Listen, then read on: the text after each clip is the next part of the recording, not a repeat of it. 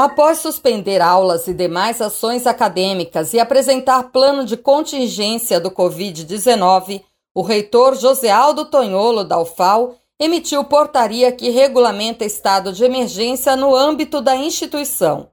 Segundo ele, a UFAL não minimiza o risco de contaminação pelo Covid-19, por isso, todas as medidas emergenciais estão sendo tomadas. Os setores estão apresentando os planos específicos para garantir os trabalhos essenciais.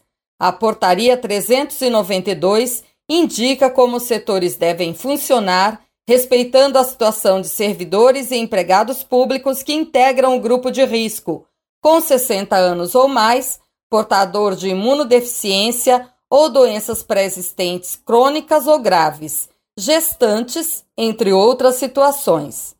Quanto à jornada de trabalho, o documento prevê turnos alternados de revezamento e trabalho remoto, considerando o horário flexibilizado das 8 às 14 horas.